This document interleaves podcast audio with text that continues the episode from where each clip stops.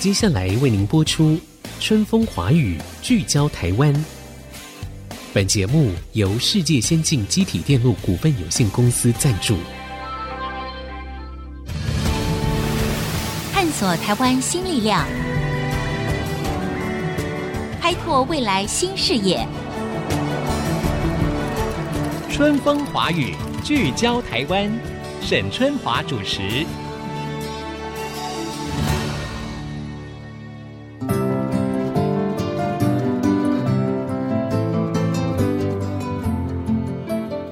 各位听众朋友，大家好，欢迎收听《春风华语》，聚焦台湾，我是节目主持人沈春华。过去两年多来呢，新冠肺炎在全球已经有造成了五百多万人死亡。那会造成这个大量传染的原因，当然除了这个新冠肺炎病毒它本身就有一个很特殊的传染力之外呢，主要也是因为呢，在确诊初期的时候，这个症状其实是不明显的。所以呢，或许是这个病患他没有检测，或许是测的时候根本测不出来，所以这个病患呢就带着这些病毒呢到处啪啪走，因此造成了更大规模的传染。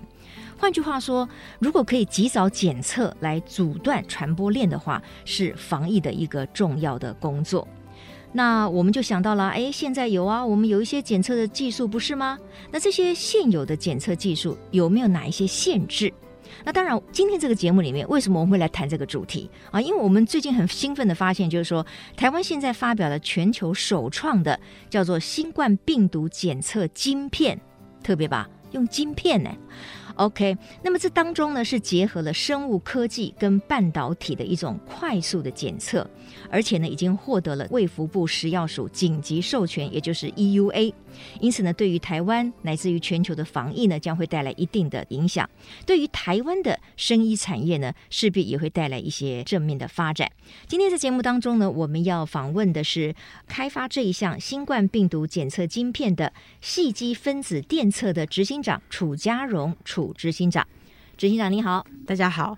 执行长，这个首先呢，在介绍到底什么是新冠病毒检测晶片之前，哈，是不是请执行长呢简单的说明一下？那我们现行的有哪一些检测的技术，像抗原快筛呀、抗体快筛呀、核酸检测，有什么样的不同？然后分别有哪一些限制？现在一般在所使用的这种抗原快筛或是抗体快筛，其实它就是所谓的快筛。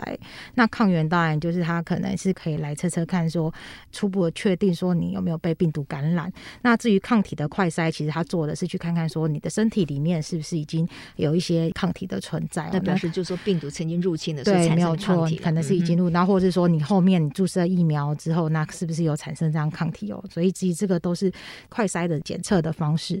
那另外的话。如果以 PCR 就是我们大家比较都常知道说，现在 PCR CT 值多少啊？多少？这是 PCR 做的嘛？嗯嗯嗯，那 PCR 其实它测的就是核酸病毒里面的核酸。这个跟刚刚的那些快筛的真正的差异就是它的整个的操作程序啊，它会比较复杂，但是它相对的会比较的准确，嗯嗯，非常的准确。那快筛的话，它就程序操作简易，但是它的准确度就没有 PCR 这么高。嗯、那整个的时间呢，就是 PCR，因为它操作程序比较复杂，比较多嘛，所以它其实会。比较长的时间，快筛就会比较短。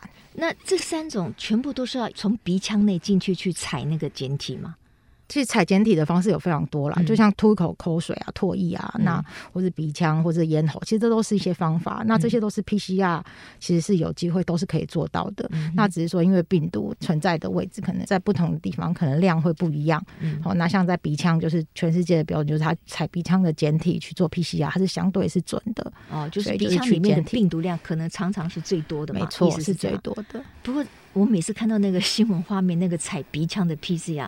真的蛮令人恐惧的哈，尤其很多他那个裁剪的那个棉花棒是要很深入哎。它其实都蛮蛮深的，然后有六公分的，嗯、也有之前也有听说什么会到十四公分，嗯、这些其实我们都很难想象，就是好像原来我们的结构这样子的，对对对，对。但是因为它采集的这方有这样的需求，嗯哼，那它就会相对也会比较准，比起现应该现在的来测新冠病毒，它是会比较准的，嗯哼。那当然，现在也有很多人就是买了这个可以在家里自己来执行的这种快筛嘛，哈。那快筛，我觉得自己执行是不是可能那个搓的位置不会很深，因为你自己嘛，你总会有点怕嘛。所以这个是不是相对准确性也会比较低呢？如果它的位置不对不到位的话，这个其实就是呃，我们常常在讲说，你说它可能准确率比较低，然后它其实就是不准嘛，它有很多的原因。那但是这个裁剪这件事情也是一个很大的原因，没有错。嗯嗯嗯、就是它其实如果没有正确的采集，没有采集到病毒，它可能测出来的准确率相对就比较低。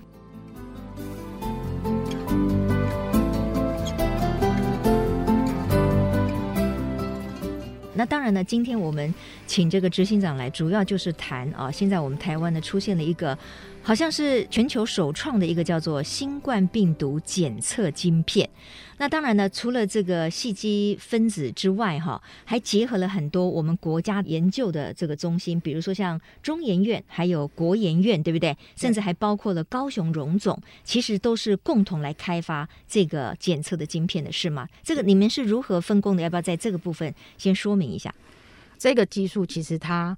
虽然说我们现在大家比较熟悉、比较听过的是，就是新冠病毒的检测晶片哦。当然，其实以这个晶片来说，我们过去是把它作为一个通用的平台，也就是说，晶片跟设备两个合在一起的时候，其实它是可以应用在不同的疾病的检测。嗯，那新冠病毒只是应用之一。嗯，那过去其实，在中央研究院的时候，我们大概在二十年前就开始开启这种平台的，从基础研究开始做。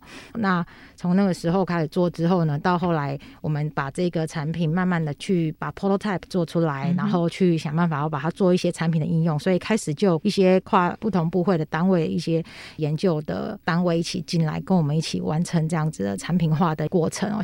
其实我们原本在做这件事情，我们的目标是把它放在就是做癌症检测、早期的癌症筛检，因为像这样的产品呢，它最大的特色就是它的灵敏度非常高，所以在你身体可能自己都还没有感觉到你身体不舒服，或是你还没有发病的时候，你身体里面的那些病毒或是其他的致病性因子还很少，我们其实就可以测到。所以其实过去我们就是以测这样子的主要的目的，作为我们之前一直开发这个产品的一个宗旨。那当然在制作的过程，那时候后来新冠病毒的疫情就开始了嘛。嗯、那对于一间企业。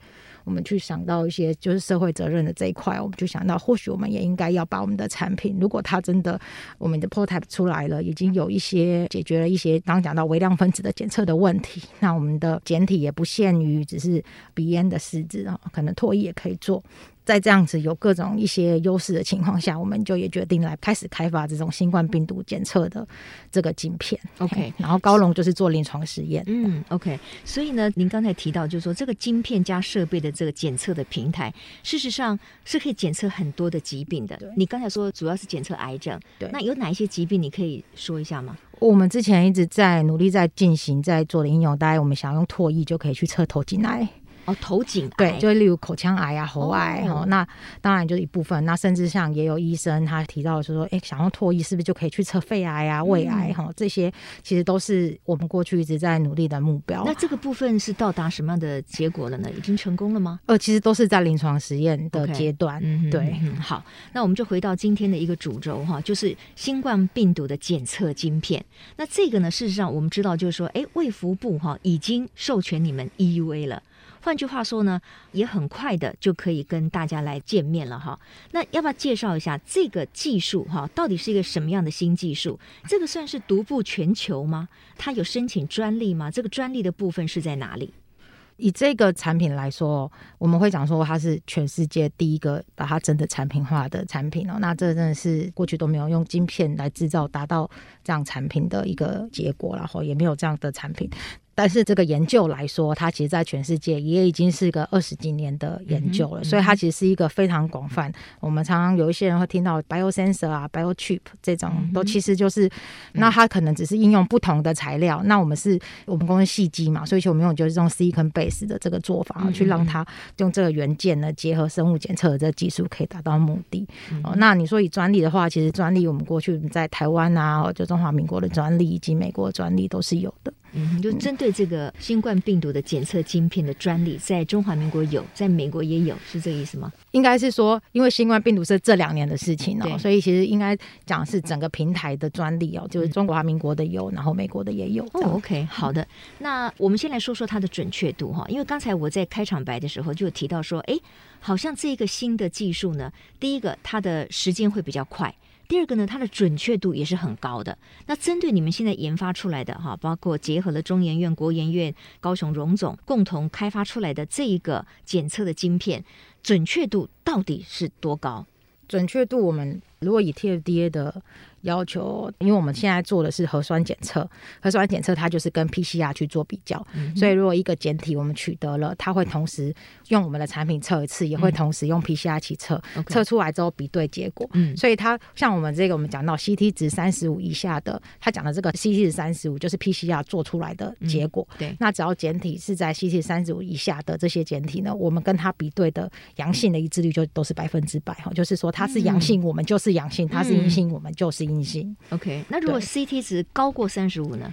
其实高过三十五的话，等于他的身体里面原本的病毒的量就会非常的少嘛。对。那在非常少的情况下，有时候 PCR 其实也测不太到，嗯、或是说不能说它完全测不到，说它的准确率可能就不是这么的完全这么高。所以有时候会阴转阳啊。对对，就是它会有一些那个阴转阳转转阴的这种。困难对，事实上其实它在三十二、三十三到三十五这个段，不是说只是三十五以上，是三十二以上，可能它就已经有一些那种可能是阴转阳，或是会有阳转阴的这些问题了。嗯嗯。对，那。以这来说的话，因为三十五就是台湾的确诊的标准，对，嗯、所以我们就以这个作为我们一个要求，就是在三十五以下准确率是可以跟 PCR 一样的，OK，对，百分之百一样的，百分之百一样的。好，所以呢，我们要再次跟听众朋友强调一点哦，就是说我们常常在听媒体报道的时候，会有一点混淆了。其实这个 CT 值哈是 PCR 检测出来的一个数值嘛，那这个数值如果越高的话，是代表它的体内的病毒量是相对比较低的。所以 CT 值如果越低，比如说哦，测出来是 CT 值十一、十二，那就表示这个人的体内的病毒的含量是很高的啊。所以这个概念呢，大家要注意一下，要把它分辨清楚。好，我们要先进一段广告，广告回来之后呢，我们继续来探讨，就是说现在出现了一个新的新冠病毒的晶片检测的技术了。那它到底是如何检测的？一般的民众有办法在家里自己来做吗？广告之后继续春风华语聚焦台湾。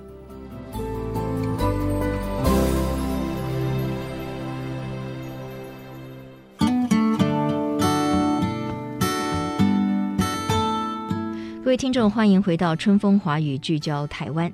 新冠肺炎的这个阴霾呢，尚未去除啊，我们现在全球的人类都还在跟它对抗当中。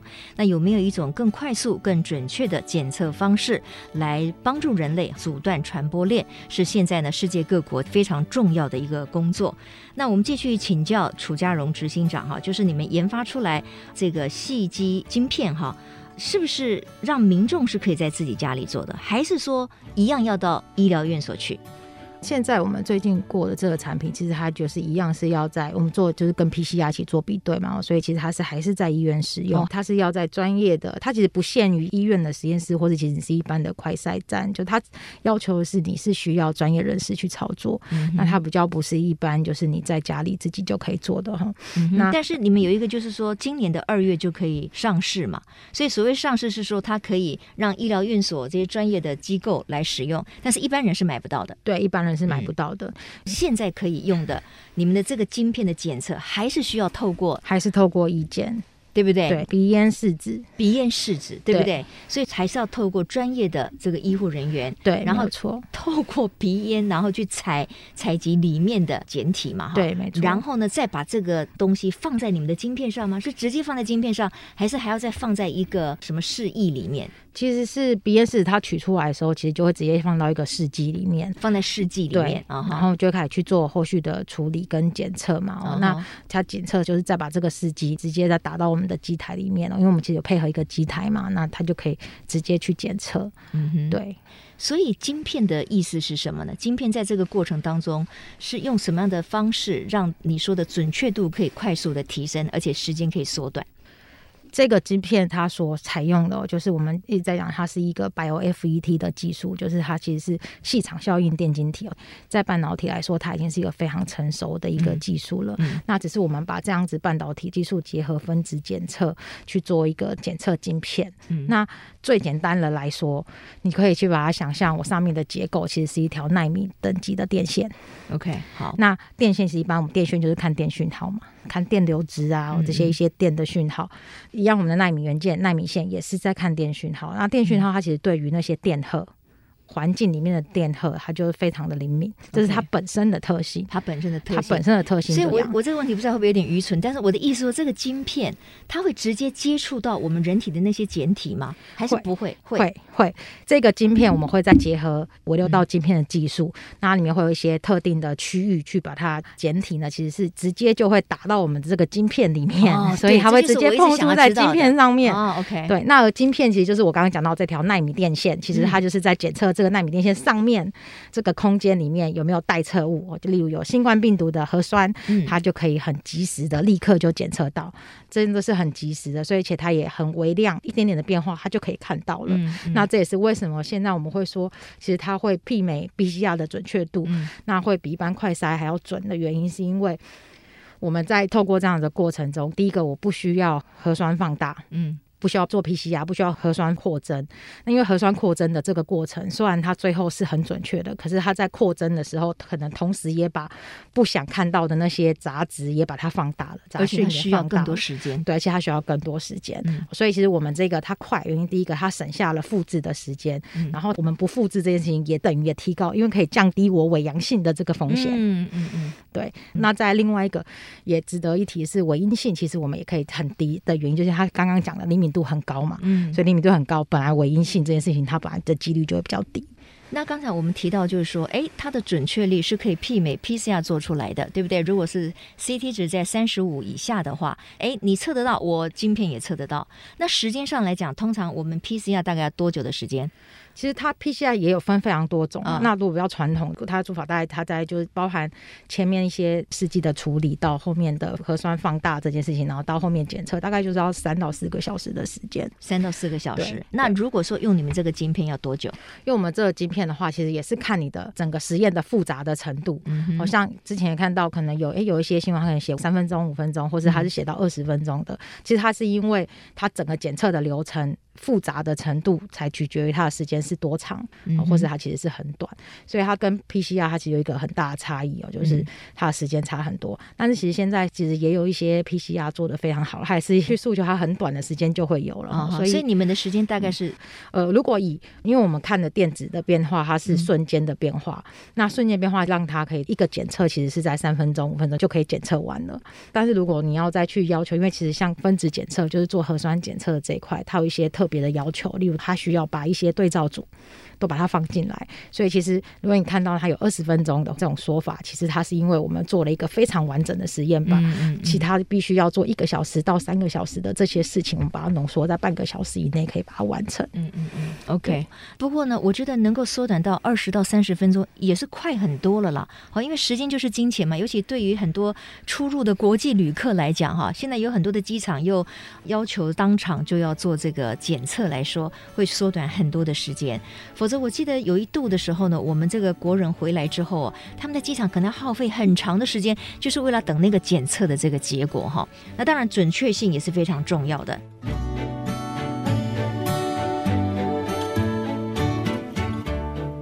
那我觉得有一个对我来说我很关心的问题，就是因为你说现在你们的这个晶片检测还是需要透过采检，透过鼻腔里面嘛？那有没有办法？你刚才提到唾液哦，那这件事情是可行的吗？它的确是可行的。其实现在 PCR 也有一些，不管是台湾或其他国家的团队，也都来把它就进行唾液的检测。嗯哼，那但是大家一般的都会发现说，它在唾液的准确度好像就没有鼻咽试纸的来得高。例如说，如果鼻咽试纸它的准确率是九成，那唾液可能只有七成，这是一般 PCR。来做这个唾液测试，嗯、所以其实现在大家还是比较倾向就是用鼻咽试纸来测试，而不是直接用唾液。而且台湾的一些公社的这些 PCR 的检测站，好像都没有用唾液耶，都是要用那个。就是他们一开始在决定就是要这个策略，决定要用什么简体的时候，其实他们都做了很多的测试。嗯、那最后就是确定说，哎，其实用鼻腔的这个简体准确率的确是来的比较高。嗯、那会这样子的原因，是因为讲到其实是一个灵敏度的限制，就是它可能。在 PCR，它的那个病毒要复制累积到一定的量的时候，其实它的准确度才是高的。但是唾液里面的病毒含量本来就可能比鼻腔还要少，对，所以过去其实这部分是比较难克服。那那为什么美国其实也出现了这个用唾液来裁剪这件事情？其实都有用唾液来裁剪，它甚至有快筛也可以用唾液哦。嗯、所以它其实唾液，我觉得一直是一个，如果你今天。要。持续性的一直在做检测这件事情，嗯、我觉得脱衣一定是一个趋势。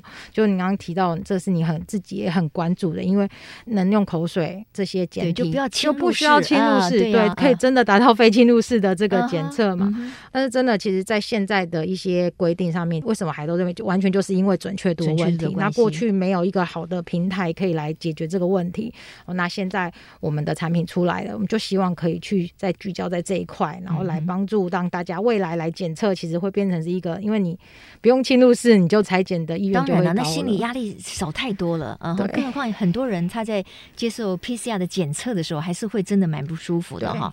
所以你的意思是说，你们的这个晶片的检测，事实上你们现在在努力的就是用唾液来取代，对不对？对。好，那。还要多久的时间，它可能才会成熟，或者说它的准确度会达到相关单位的满意呢？我们其实现在跟医院这边也积极的已经开始在进行。那不止在台湾，你们在其他国家也都是开始在测唾液的这个周期临床的检体。嗯嗯嗯、那也有如我刚刚一开始讲的，就是说唾液过去跟试纸比。就是准确度可能比较低，嗯、那我需要再做一些比较多的临床试验去证实说我们的唾液的准确度也是相当高的。嗯、我相信今年一定会有很好的结果啦。嗯、那不管在台湾或者在其他国家，应该都会看到这样子的产品。嗯哼，OK，好。所以晶片的这个检测哈，我们可以输出到国外吗？就是说，在国外的市场上面，是不是也可以有所斩获？我们现在在国外有一些合作伙伴，然后那他们比较是倾向，就是像我们在台湾现在这个产品是聚焦在新冠病毒的检测，但是我们其实也有在开发是多重呼吸道的疾病检测。